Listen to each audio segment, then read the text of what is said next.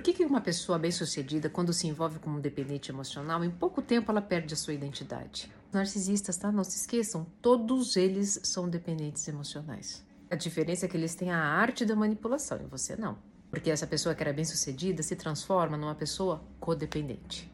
No começo ela acredita, né, que tem força para os dois. E essa será a sua armadilha. Sabe por quê?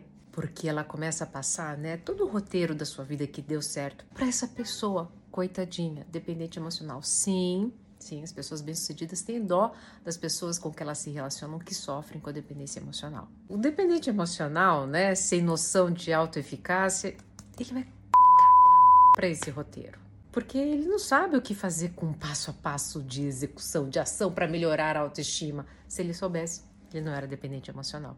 Ele quer o resultado final, a pessoa, o redentor dele. Essa pessoa bem-sucedida vai começar a perceber que nada que ela faz adianta. Ela vai começar o quê?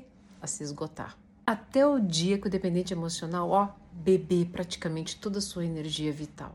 Nesse momento, ela não vai se reconhecer mais, vai começar a culpar o dependente emocional e os papéis vão se inverter.